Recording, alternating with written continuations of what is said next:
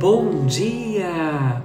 Estamos juntos novamente. Seja você muito bem-vindo nessa manhã de segunda-feira, dia 11 de setembro de 2023. Eu sou Priscila Miranda e queria muito hoje com você partilharmos a reflexão que a palavra de Deus tem para as nossas vidas. Por isso, eu te convido para que, em nome do Pai, do Filho e do Espírito Santo de Deus, nós possamos juntos entregar a nossa semana, as nossas dores, as nossas expectativas, as nossas esperanças, que o Senhor possa nos conduzir sabiamente através da inspiração que o próprio Cristo fará nos nossos corações com a palavra de hoje. O evangelho de hoje que nós vamos meditar e refletir juntos é o evangelho de São Lucas, capítulo 6, versículos de 6 a 11. O Senhor esteja convosco, Ele está no meio de nós. Proclamação do Evangelho de Jesus Cristo, segundo Lucas. Glória a vós, Senhor. Aconteceu num dia de sábado que Jesus entrou na sinagoga e começou a ensinar. Aí havia um homem cuja mão direita era seca. Os mestres da lei e os fariseus o observavam para verem se Jesus iria curá-lo em dia de sábado e assim encontrarem motivo para acusá-lo. Jesus, porém, conhecendo seus pensamentos, disse ao homem da mão seca: Levanta-te e fica aqui no meio. Ele se levantou e ficou de pé. Disse-lhes Jesus: Eu vos pergunto: o que é permitido fazer no sábado, o bem ou o mal? Salvar uma vida ou deixar que se perca? Então Jesus olhou para todos os que estavam ao seu redor e disse ao homem: Estende a tua mão. O homem assim o fez e sua mão ficou curada. Eles ficaram com muita raiva e começaram a discutir entre si sobre o que poderiam fazer contra Jesus. Palavra da salvação. Esse evangelho é muito interessante porque Jesus desconcerta todo mundo quando ele pergunta: eu vos pergunto: o que é permitido fazer no sábado?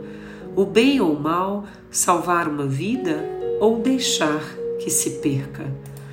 Quando Jesus faz essa pergunta para a gente, ele nos ensina que fazer o bem é sempre permitido em qualquer dia, em qualquer circunstância. Até porque, gente, o mandamento principal de Jesus, de Deus para todos nós, é amar a Deus com toda a nossa força. E o segundo é amar ao próximo como a nós mesmos. Naquela época, fariseus e escribas estavam obcecados para condenar Jesus. Ficaram olhando se Jesus curaria aquele homem de mão seca, não porque se preocupassem com ele, mas porque tinham inveja de Jesus e queriam encontrar algum motivo palpável para condená-lo.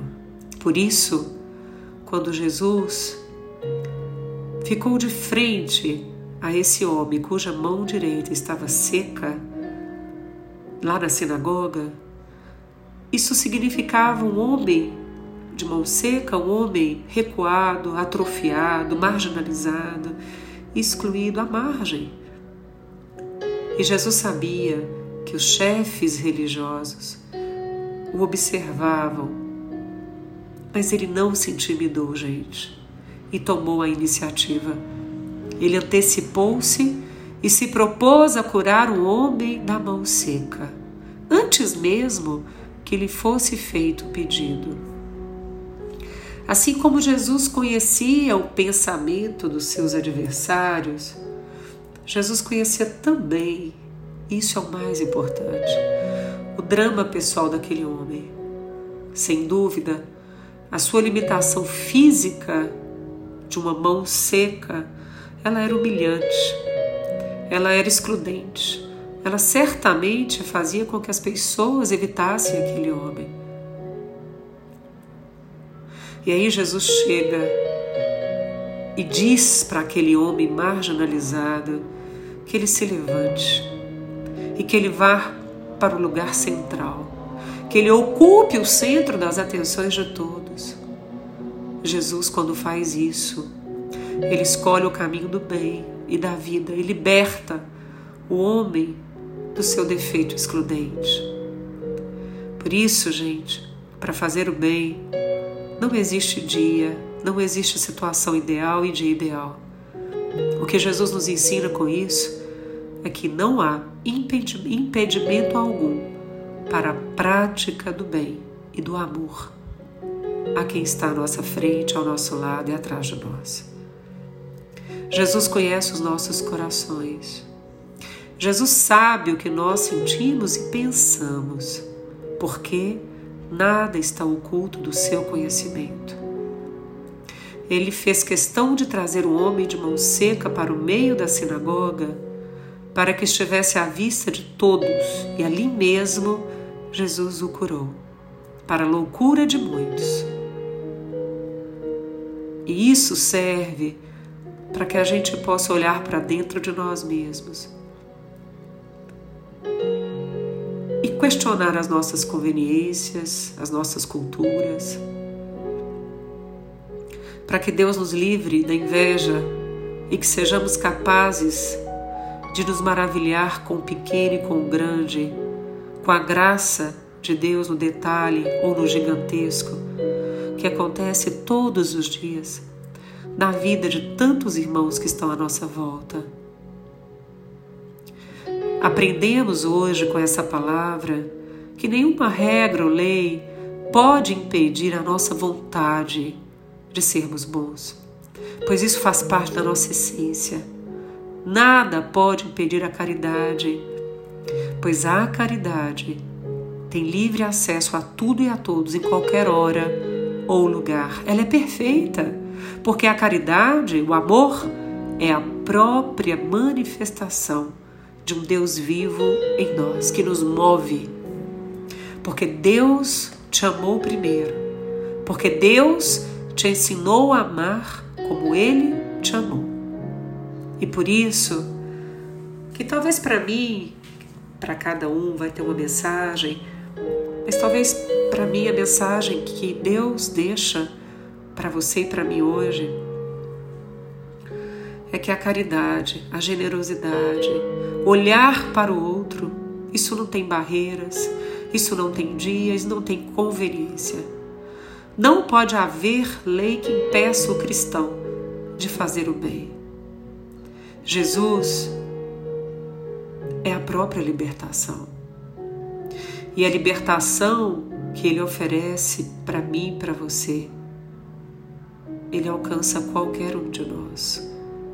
Mesmo que a gente ache que a gente não é digno, que a gente não é merecedor, ele abrange toda a humanidade. Nenhuma lei ou norma, gente, mesmo de caráter religioso, deve impedir qualquer ação a favor da vida. Nós vimos isso claramente hoje, quando, ao curar um homem de mão seca e o colocá-lo no centro, Jesus está nos ensinando, guardem isso, que as pessoas são mais importantes do que qualquer norma ou regra. Que o amor é a exigência absoluta da sua vida e da minha vida. A exigência absoluta não são as tradições religiosas, é o amor. O amor de Jesus é a exigência absoluta das nossas vidas. Este princípio de vida sempre norteou Jesus em suas ações. Mesmo em circunstâncias como essa da palavra de hoje, onde Jesus sabia que se tornaria objeto do ódio de seus adversários. Fechemos os nossos olhos e oremos juntos. Nosso Deus e nosso Pai, nós te louvamos e te bendizemos, Senhor Jesus, pelo seu imenso plano de amor em nossas vidas. Nós te agradecemos, Senhor, porque o Senhor nos ensina a não julgar. O Senhor nos ensina a pensar fora da caixinha, a abrir a nossa consciência, a nossa mente, para compreender a tua vontade, a fim de moldar a nossa vida à sua vontade, a fim de que possamos entender a importância que é, Senhor Jesus, de colocar o amor, a caridade, a generosidade como uma prioridade absoluta na nossa vida. E quando a gente coloca assim, Senhor Jesus, aquilo que a gente entende, que o nosso coração nos convida a colocar os nossos pés na estrada, a gente sabe que nossos pés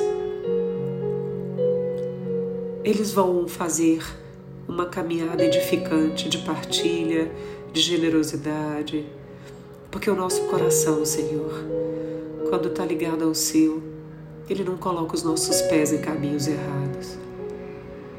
Por isso, Senhor Jesus, refletindo a palavra de hoje, nós te pedimos, Senhor, livra-nos de qualquer tipo de preconceito e, sobretudo, da hipocrisia, Senhor. Não permitas que nós deixemos de fazer o bem em qualquer circunstância, por estarmos apegados a costumes e a preconceito, Senhor. Muda a nossa vida, Senhor, como o Senhor libertou e curou aquele homem da mão seca. Cura e liberta no Senhor Jesus também dos nossos preconceitos, das nossas dificuldades em conseguir olhar, abranger, irmanar quem está à nossa frente, quem está ao nosso redor, Senhor. Muito obrigado, Senhor Jesus, por nos ensinar que, assim como o Senhor incluiu os excludentes, nós queremos também que a nossa vida seja uma vida de sentido, de propósito, abraçando Jesus, trazendo para perto de nós essas pessoas que também precisam do nosso olhar, da nossa ajuda, da nossa generosidade. Fica conosco, Senhor Jesus. E assim, nós estivemos reunidos, meus queridos, minhas queridas, em nome do Pai, do Filho e do Espírito Santo. Amém. E eu desejo que a sua semana seja uma semana onde a sua mão seja a mão de Deus na vida de tantos. Que nós possamos persistir de pé, mesmo com as investidas do mal, mesmo com os escribas e fariseus rondando-nos, que nós possamos seguir firmes na fé. Porque se tem alguém que conhece muito bem os nossos corações, o que sentimos, o que pensamos, onde nada está oculto do seu conhecimento, é o coração de Cristo Jesus. Fique em paz, meu abraço fraterno, Priscila.